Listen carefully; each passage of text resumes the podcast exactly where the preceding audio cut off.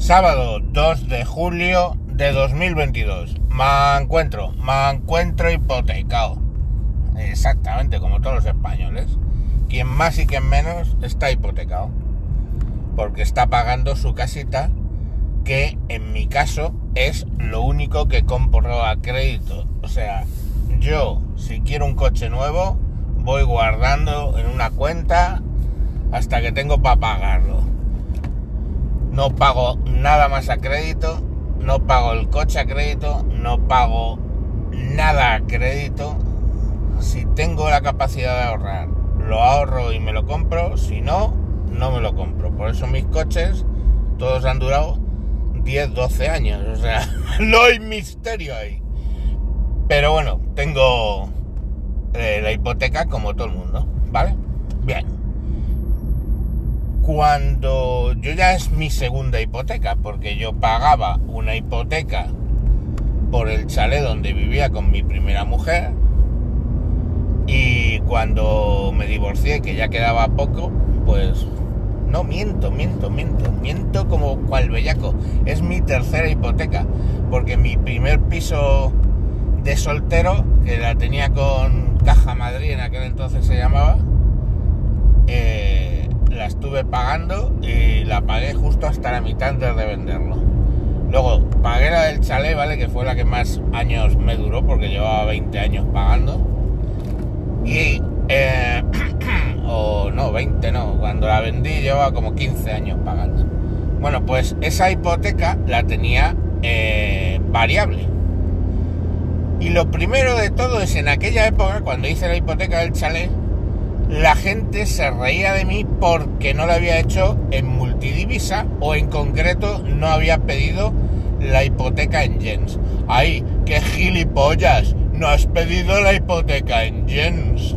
¡Ay, qué gilipollas! Era así, o sea, el nivel era de, oye, eres un gilipollas porque fíjate lo que pago yo de hipoteca, lo que estás pagando tú, pero porque no has querido hacértela en yens. Y yo, que oye, formación no tengo, pero claro, eh, tener padre empleado de banca pues te deja un pozo, motivo por el cual yo no pago nada a crédito, excepto la hipoteca. Pues como te deja un pozo dije, a ver, eso es un producto que no entiendes, con una moneda de un país que no es el tuyo, con lo cual tú no sabes qué evolución va a tener el yen. ¿Qué pasó, niños y niñas?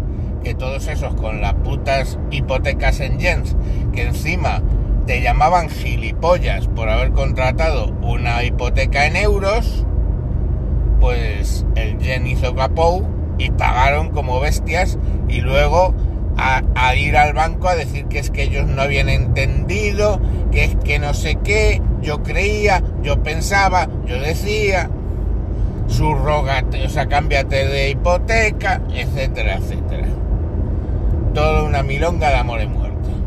Vale, la tuve, yo la tenía en variable. En variable llegué a pagar, bueno, llegué, llegó de hecho a hacer techo, la, gracias a Dios tenía cláusula techo y llegó a hacer techo la hipoteca. Porque el Uribo llegó a estar mi hipoteca en dos dígitos. ¿Vale? Bueno, en esta ocasión dije, joder, claro, eso que subió tanto que mmm, pagué recibos a 600 euros, recibos de la hipoteca, y pagué recibos a 1200. Entonces a mí era siempre una especie de lotería si eso iba a subir o iba a bajar. Y la verdad es que, bueno, pues en aquella época, gracias a, a Dios, pues no te, tenía bastante dinero y podía pagar, si me pedían 1200, los pagaba. Hoy sería la hostia cuando finiquité esa hipoteca y fui a contratar la nueva, otra vez con, el Euribor bastante bajo, eh, estaba el 1, creo recordar. Claro, bajo de donde venía. Ahora luego el Euribor se puso al 0,5 y 0,3 y cosas por el estilo. Bueno, pues eh, cuando estaba el 1, pues yo llegué y dije, mm, esta vez no me pilláis porque mis finanzas ya no son lo que eran y yo necesito saber que todos los meses voy a hacer mi vida para que todos los meses 550 euros se vayan a la hipoteca, que es la hipoteca que pago, 550 euros. Entonces la hice a plazo fijo, o sea, a plazo fijo, perdón, a interés fijo, eh, al 3, de hecho, porque en aquel momento estaba al 1 o así el, que ya os digo que luego bajó, y sabéis que el banco mete, entonces en variable era 1 más el Euribor más 1,75 o el Euribor más 1,50, con lo cual en variable estaba en 2,5, 2,75 más o menos, y yo la cogí en tipo fijo al 3. Oye, otra vez bajó el Euribor. Otra vez todos con el es que eres gilipollas, porque es que eres gilipollas, porque es que el gilipollas lo tienen siempre colgando del labio, ¿sabes? Eres gilipollas porque fíjate, el Uribor está al 0,2 más el 1,5, pues estoy pagando un 1,75 y tú estás pagando un 3. Tíos, a ver, coño. Cuando hago un análisis de una hipoteca, para pagar yo una hipoteca, lo que aprendí con la hipoteca variable, que llegó a doblar el importe mensual, lo que aprendí es que si tienes las finanzas ajustadas, prolongan los años o haces lo que te dé la gana, pero con unas finanzas muy ajustadas, lo que quieres es pagar siempre lo mismo. Estamos porque si crece, a lo mejor tu capacidad ya no es. O sea, tú has firmado una hipoteca del 3, pero si empieza a estar al 6 y de repente tienes que pagar el doble, como llegó a pasar en mi caso, si tienes que pagar el doble, hermano, eh, tus finanzas se van a la mierda.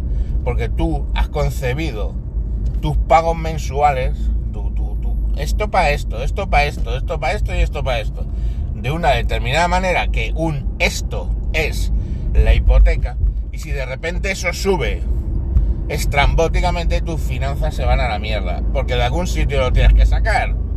Entonces, si tienes 500 presupuestados para la comida y 500 para la hipoteca y pongamos otros 500 para lo que sea, luz, gas, no sé cuántas, si te sube la hipoteca bastante, lo tienes que recortar de otro sitio. O lo recortas de comer, o lo recortas de, de los gastos, o de lo poco que tengas de ahorro, o en ocio, lo que sea, pero te lo vas a tener que comer. Entonces yo analicé eso y dije, pues prefiero aunque al final pague más dinero, estamos por el crédito, prefiero con diferencia pagar todos los meses lo mismo. Ese fue mi análisis. Y aparte, que dije, joder, el Euribor está al 1, está en bajada, va a bajar, pero el Euribor yo lo he visto a mucho más alto, yo lo he visto al 6. Entonces digo, Joder. Yo no me lo he jugado a un rebote. No me lo he jugado a un rebote. Porque ya he, vivido ahí, ya he estado ahí. Ya sé lo que pasa cuando pega un rebote. Que ya os digo, menos mal que tenía cláusula techo, porque si no hubiera pagado bastante más. Entonces dije, pues a la mierda, fijo. Y eso es lo que hice. Pero ya os digo, que me he comido la primera parte de gilipollas, no sé qué, pero claro, ¿ahora qué? Ahora el Uribor se va a poner a 0,8. 0,8 más 1,75, pongamos por caso, ¿vale?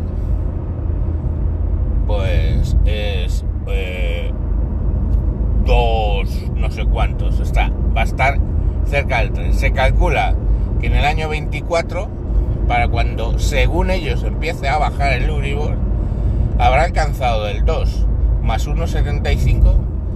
Hombre, pues eh, tampoco es tanta diferencia que en el pico, que veremos si se cumple, ¿eh? porque dicen no bajará en el 2024. Bueno, bajará o no bajará. Eh, voy a pagar un 3,75 y tú estás pagando un 3 todo el tiempo. sí, vale, la diferencia no es tanta. si se cumple ese pico, ¿vale? Y si vuelve a bajar.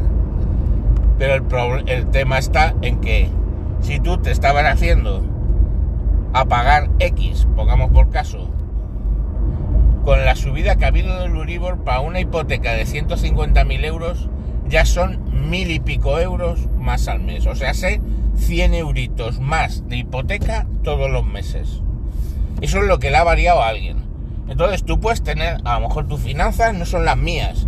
Y tú puedes tener, pongamos por caso, pensado que tu eh, hipoteca van a ser 600 euros. Pero de repente, por el cambio, ya este año van a ser 700 hostia, pues cada cual tiene sus, sus pero si a mí de repente la hipoteca me sube 100 euros, son 100 euros que tengo que sacar de otro sitio. Si a eso le sumas el gas y la luz que han pegado un... no os cuento nada nuevo, ¿no? Han pegado un bote que te cagas, es que al final pues te encuentras con que tu gasto mensual ha subido del orden de 300 euros entre la hipoteca, la subida del gas y la subida de la luz. Dios, pues eso, de verdad, yo, mis finanzas no lo soportan. Porque ya para la subida del gas y la luz he tenido que restar de otras partidas. Motivo por el cual seguramente este veranito sea de gracias a Dios la casa que compré tiene piscina comunitaria de piscina comunitaria a ver ahí a las chocholocos de, de mis vecinas y aguantar los críos. Pero bueno, tío, desde luego que la luz y sobre todo el gas, pues a mí me ha matado las reservas. No sé a vosotros. Entonces al final, pues bueno, pues sí, seré un gilipollas porque estoy pagando el 3 de hipoteca, pero mm, estoy pagando el 3 de hipoteca todos los meses lo mismo de hipoteca. Con lo cual me despreocupo bastante de las fluctuaciones que pueda tener el Uribor, que os repito, es una cosa como aquello de los yenes, que ni controlas ni realmente entiendes. Venga, un saludo. Adiós.